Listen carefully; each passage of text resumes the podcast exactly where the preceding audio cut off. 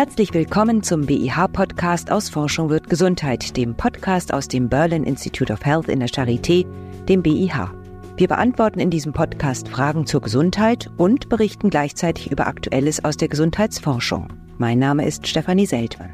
Heute bin ich zu Gast bei Professor Andreas Diefenbach. Er ist Direktor des Instituts für Mikrobiologie und Infektionsimmunologie und hat gerade das Berliner Zentrum für die Biologie der Gesundheit mitgegründet. Ziel dieses Zentrums ist es, die Mechanismen der Gesundheit zu verstehen, um Menschen möglichst lange gesund zu erhalten. Ein interessantes Unterfangen für eine Einrichtung wie die Charité, die sich eigentlich der Erforschung und Behandlung von Krankheiten verschrieben hat. Guten Tag, Herr Professor Diefenbach. Schönen guten Tag. Herr Diefenbach, ich kann es gar nicht so recht glauben, dass man schon so viel über so viele Krankheiten weiß, aber offenbar noch sehr wenig über die Gesundheit. Stimmt das?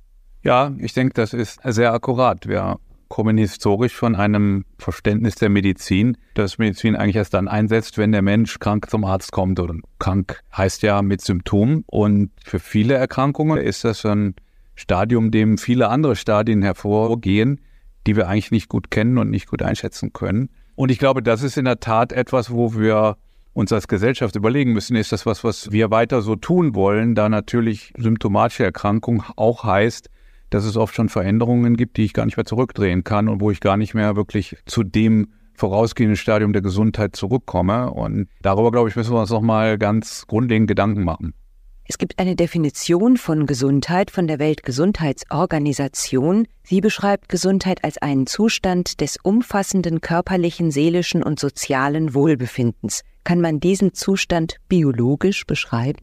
Ja, Sie sehen schon eine Definition, das ist ja eher so eine bisschen prosaische ist, die sich so ein bisschen drumherum drückt, genau zu sagen, was Gesundheit eigentlich ist. Ja, also Wohlbefinden oder Wellbeing im angelsächsischen Sprachgebrauch ist ja ein Begriff, der wenig konkreter enthält. Was wir heute verstehen, dass eben Gesundheit sicherlich nicht nur die Abwesenheit von Krankheit ist, es ist eben auch eine ganze Gruppe von aktiven Prozessen dahinter, die es ermöglichen, dass dieser Zustand zustande kommt. Das ist die wichtige Aussage, dass also Gesundheit ein aktiver Prozess ist, der sich ja mit kontinuierlichen Veränderungen in unseren Zellen, die teilweise was rein mit der Alterung von Zellen zu tun haben, aber eben auch in Auseinandersetzung mit unserer Umwelt immer wieder behaupten muss. Es ist nicht so, dass Gesundheit sozusagen so eine Art Grundzustand eines Organismus ist, sondern auch das schon aktiven Prozessen mit ihren eigenen Regeln unterliegt. Und diese Prozesse sind eben molekular gesehen und mechanistisch gesehen andere als die, die Krankheiten erzeugen. Und das ist was, mit dem wir uns nur bisher, glaube ich, peripher auseinandergesetzt haben. International wird die Gesundheit auch beschrieben mit den Hallmarks of Health, den Kennzeichen der Gesundheit. Das sind aktive molekulare und zelluläre Mechanismen. Kann man das erklären? Ja, das ist eigentlich relativ anschaulich zu erklären. Hallmarks of Health beschreibt, was wir benötigen, um Gesundheit zu erhalten. Ja, das sind halt die großen äh, Dinge, die ein Organismus leisten können muss, um letzten Endes in einer Umwelt überlebensfähig zu sein. Dazu gehört zum Beispiel, dass wir intakte Grenzflächen haben müssen. Ne? Wir haben eine Haut oder eine Schleimhautoberfläche, die es uns ermöglicht, uns erst einmal gegenüber der Umwelt zu einem gewissen Maße abzugrenzen. Wir haben Mechanismen, die zum Beispiel mit Alterungsprozessen des Organismus umgehen. In unserem krankheitszentrierten Bild scheint es ja immer so, dass Mutationen eigentlich nur auftreten, wenn man krank wird. Aber in Wirklichkeit ist es so, dass Mutationen täglich, stündlich, minütlich auftreten. Aber wir haben eben Mechanismen in unserem Körper, die diese Mutationen reparieren können zu einem gewissen Grad. Genauso haben wir so eine Art Abfallsystem der Zelle, die dafür sorgt, dass den, sozusagen die Abfallprodukte aus der Zelle ausgeschleust werden und vielleicht auch wieder teilweise recycelt werden. Also all diese Mechanismen führen dazu, dass wir gesund sind. Was man daran sieht, dass wenn wir diese Mechanismen stören, dann führt das zu Krankheiten. Eigentlich erforschen die Mediziner Krankheiten, die sind in der Regel definiert als Störung der normalen Vorgänge in Zellen. Gesundheit wäre demnach der normale Zustand ohne Störung oder Behebung der Störung rechtzeitig. Wir brauchen sozusagen dauernd aktive Mechanismen, die uns gesund erhalten. Also zum Beispiel brauchen wir eine gewisse Barrierefunktion von Epithelzellen in unseren Grenzschichten zur Umwelt. Eine berühmte Erkrankung ist die zystische Fibrose oder Mukoviszidose, ja, wo quasi ein Kanal im Epithel ähm, ausgeschaltet ist, genetisch. Und äh, dazu kommt es dann halt zu einem wenig gut ausgebildeten Schleim äh, in diesen Organen. Und das führt dazu, dass diese Organe vulnerabel werden, also sie werden anfällig gegenüber Bakterien, die sich dort ansiedeln können, was sie normalerweise eben nicht können. Und das ergibt dann ein ganz schweres Krankheitsbild, das für viele Betroffene immer noch entweder schwer zu behandeln ist oder auch zum Tode führt. Das ist sozusagen ein aktiver Mechanismus, der uns gesund erhält. Also dieser Kanal ermöglicht, dass der Mukus, der Schleim so ausgeformt wird, dass das Epithel seine gesunde Funktion ausüben kann. Also ja, ich glaube, Gesundheit ist mehr als nicht krank zu sein, sondern es ist gleichzeitig auch ein Funktionieren all dieser Mechanismen, die wir benötigen, um unsere Grenzflächen zum Beispiel mit gegenüber der Umwelt, aber eben auch viele andere Systeme so laufen zu lassen, dass sie ihre Funktion unbeschädigt erfüllen können. Und ich glaube, das ist so ein bisschen der Paradigmenwechsel hier, dass wir erkennen, dass der einen Seite es natürlich Krankheitsmechanismen gibt. Viele davon verstehen wir leidlich gut heutzutage. Aber dass wir auch Mechanismen haben, die teilweise unabhängig sind, die dafür sorgen, dass wir uns an unsere Umwelt und an die täglichen Gegebenheiten, ja, dass wir eine zirkadiane Rhythmik haben, ja, mal ist hell, mal ist dunkel, mal schlafen wir, mal schlafen wir nicht. All das ist ja mit extremen Veränderungen in unserem Stoffwechsel zum Beispiel verbunden. Und nur wenn das vernünftig funktioniert, sind wir gesund. Gibt es überhaupt einen einzigen normalen Zustand? Der unterscheidet sich doch vermutlich von Zelle zu Zelle und auch von Mensch zu Mensch.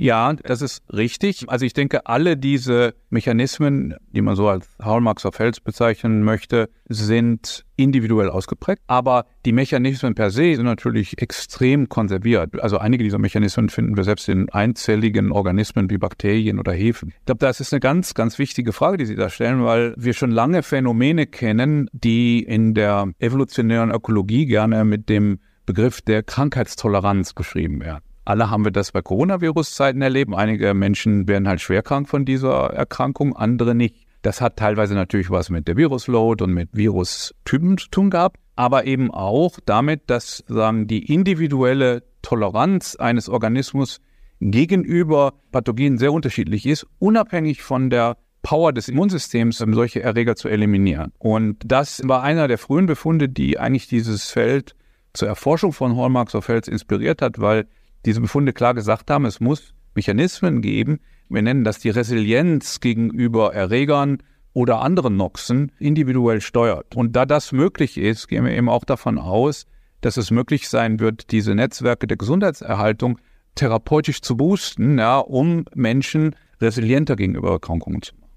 Also diese unterschiedliche Empfindlichkeit gegenüber äußeren Störungen. Manche Menschen kommen mit ganz wenig Schlaf aus, manche werden schon krank, wenn sie mal nur regelmäßig sechs Stunden bekommen. Es gibt Befunde, dass manche Menschen unter furchtbaren Rückenschmerzen leiden, obwohl sie gar nichts im Röntgenbild haben und andere haben eindeutig Bandscheiben verrutscht und merken gar nichts. Das scheint es auf allen möglichen Gebieten zu geben.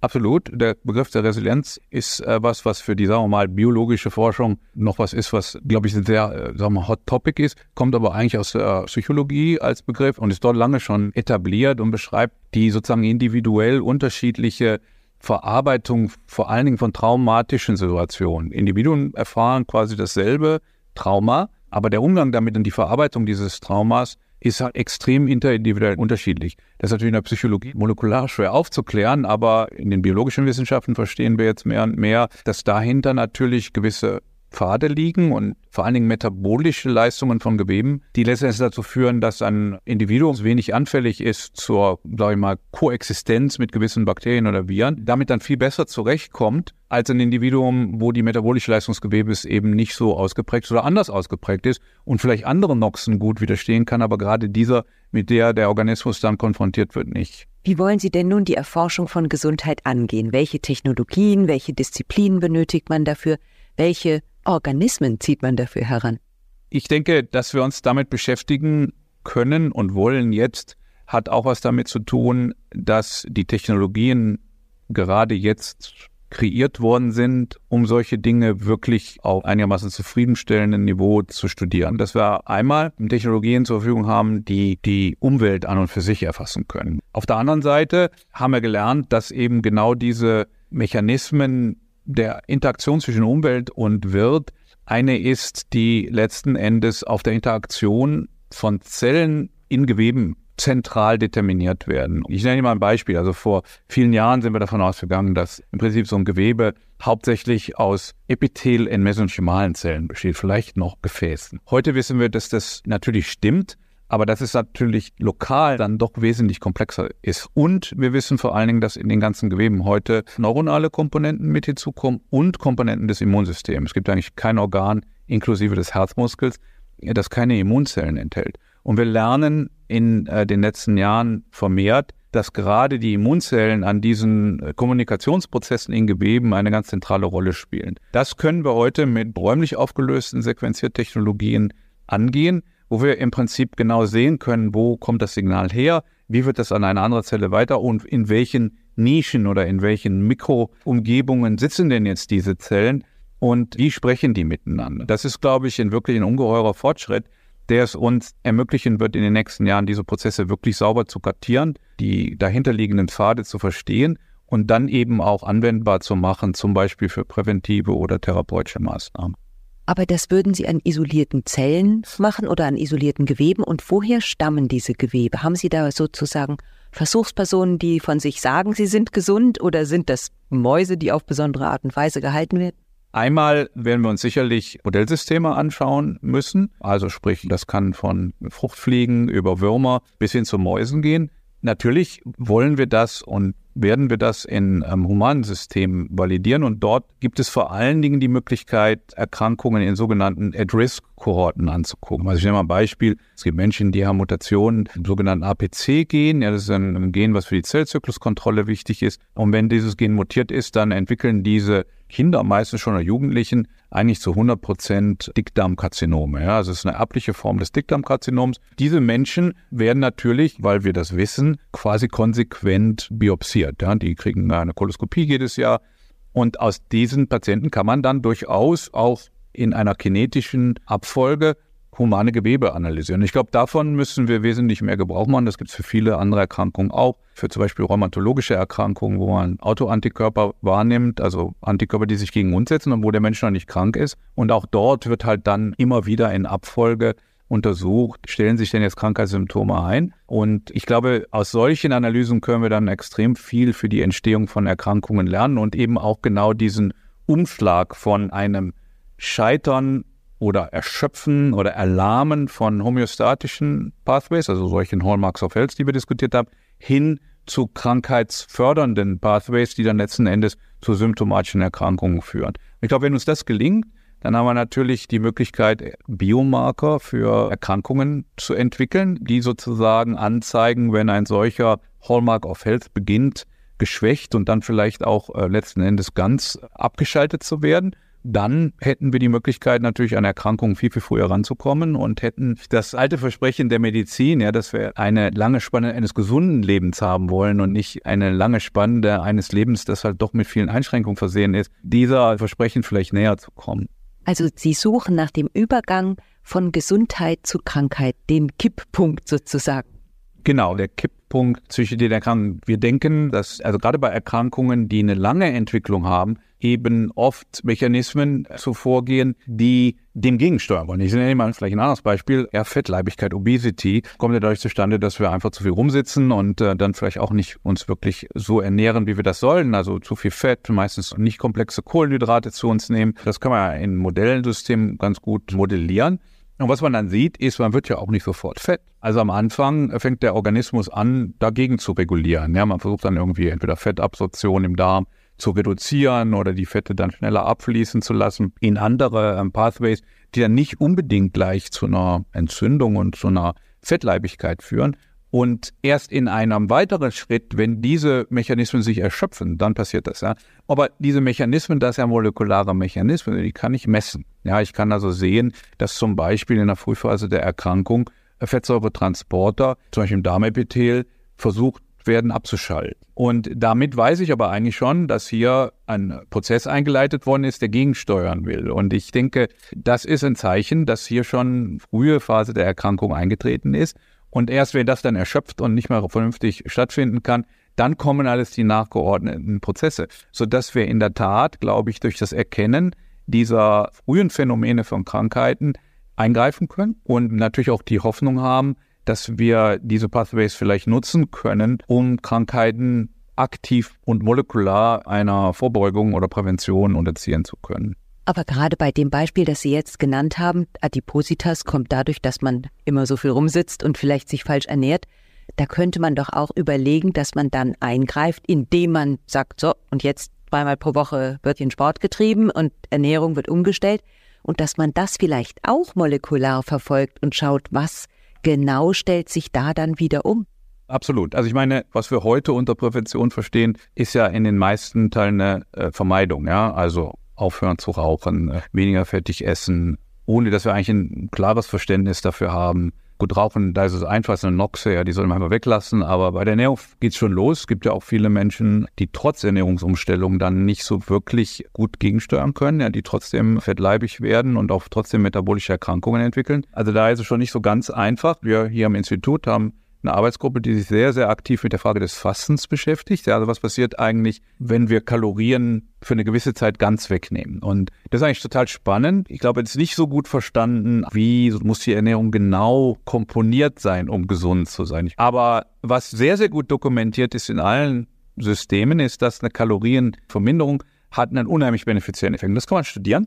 Und interessanterweise, eine der Hauptdinge, die da reguliert sind, sind Immunzellen. Also die Zellen, die sozusagen Entzündung erzeugen und die dann auch dazu führen, dass solche metabolischen Erkrankungen dann weiter befeuert werden durch Entzündung, auch Entzündung in den Gefäßen. Die werden dadurch vermindert. Und das Zweite, was sehr basalen Mechanismen extrem gut dokumentiert ist, dass Nahrungsrestriktion und Kalorienrestriktion die Langlebigkeit fördert.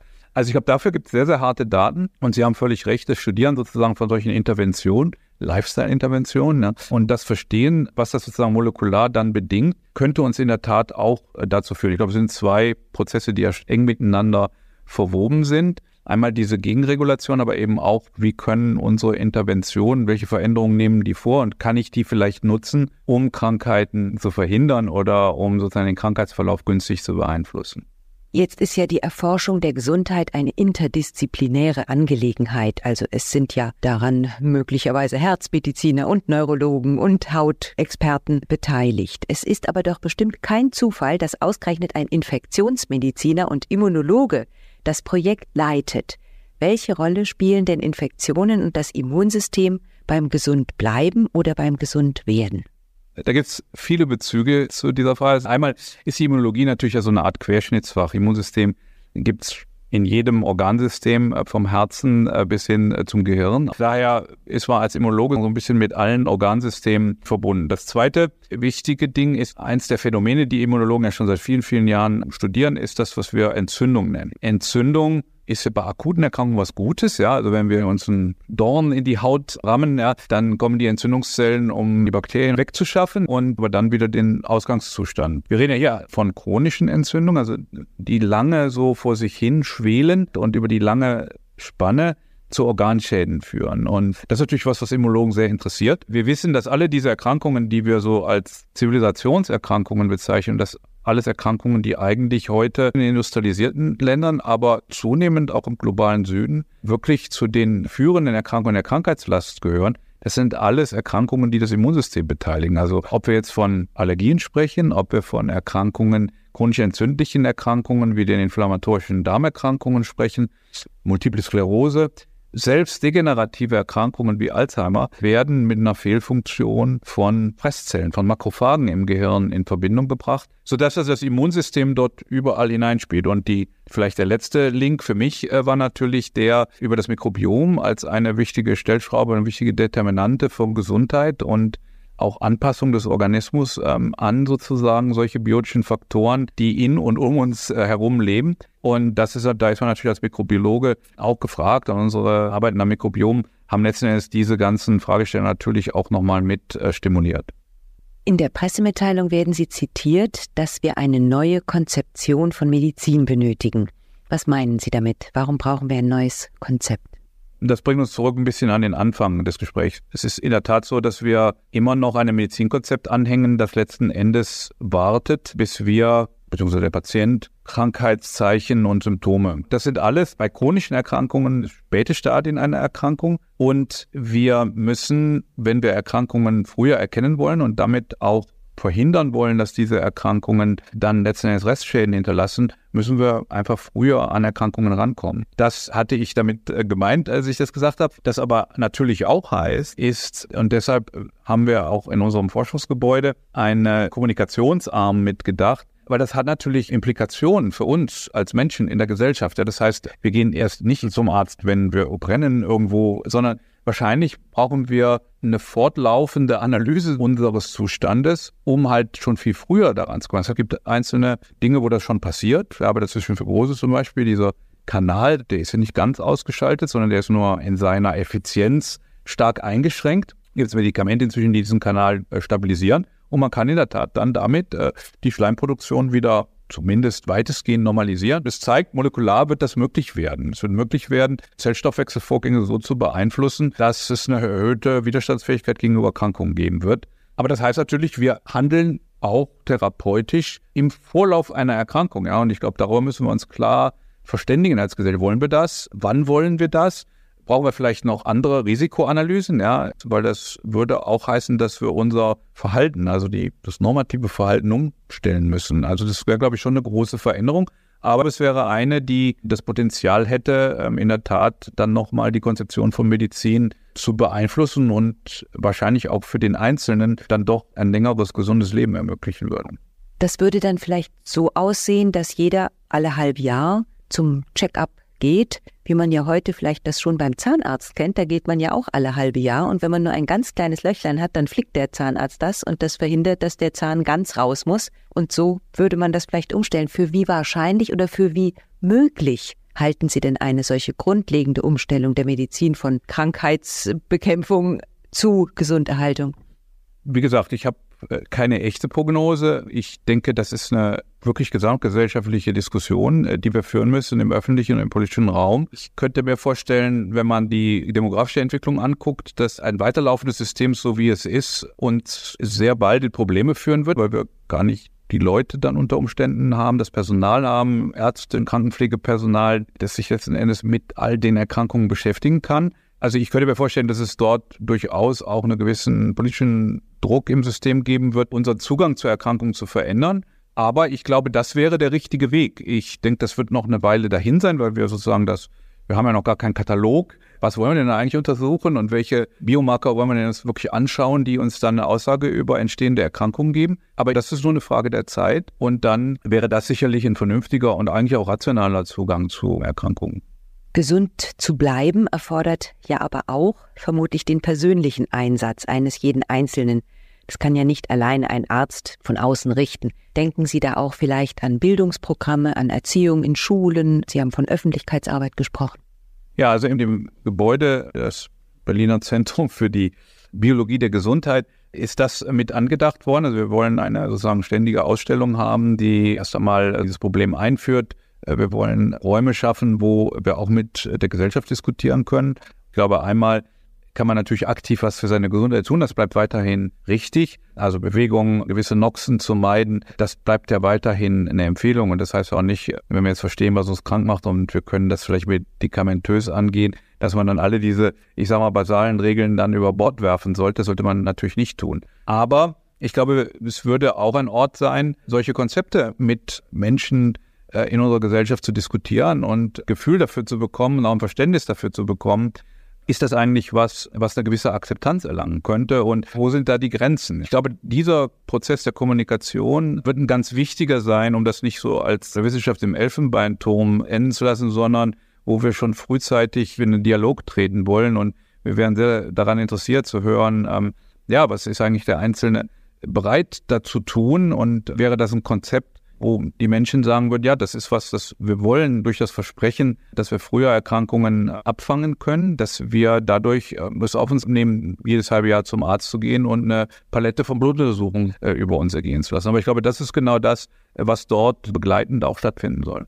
Das Motto des BIH lautet, aus Forschung wird Gesundheit. Werden wir das dann eines Tages umschreiben müssen, vielleicht in durch Forschung bleibt Gesundheit? Ja, ich glaube, das ist eigentlich das akkuratere Motto sowieso, weil wir wollen ja Gesundheit erhalten und eben nicht nur spät in der Spirale letzten Endes eine Therapie anbieten, die dann eben nicht gleich mit Gesundheit ist. Ich glaube, das Medizinversprechen von Gesundheit wird ja immer nur partiell eingelöst. Ja. Und ich glaube, das wäre in der Tat eine wirkliche tolle Zukunftsperspektive, wenn wir das Motto so verändern könnten. Ja. Ja, dann wünschen wir Ihnen alles Gute für die zukünftige Arbeit und ich bedanke mich ganz herzlich für das interessante Gespräch. Vielen Dank. Und das war der BIH Podcast aus Forschung wird Gesundheit aus dem Berlin Institute of Health in der Charité, dem BIH. Professor Andreas Diefenbach erklärte, wie man die Gesundheit erforscht und bestenfalls erhält. Sie können das Interview auch noch einmal nachlesen auf www.behealth.org. Falls auch Sie eine Frage zur Gesundheit oder zur Gesundheitsforschung haben, richten Sie sie gerne an podcast.bih-charité.de. Tschüss und bis zum nächsten Mal, sagt Stefanie Seltmann.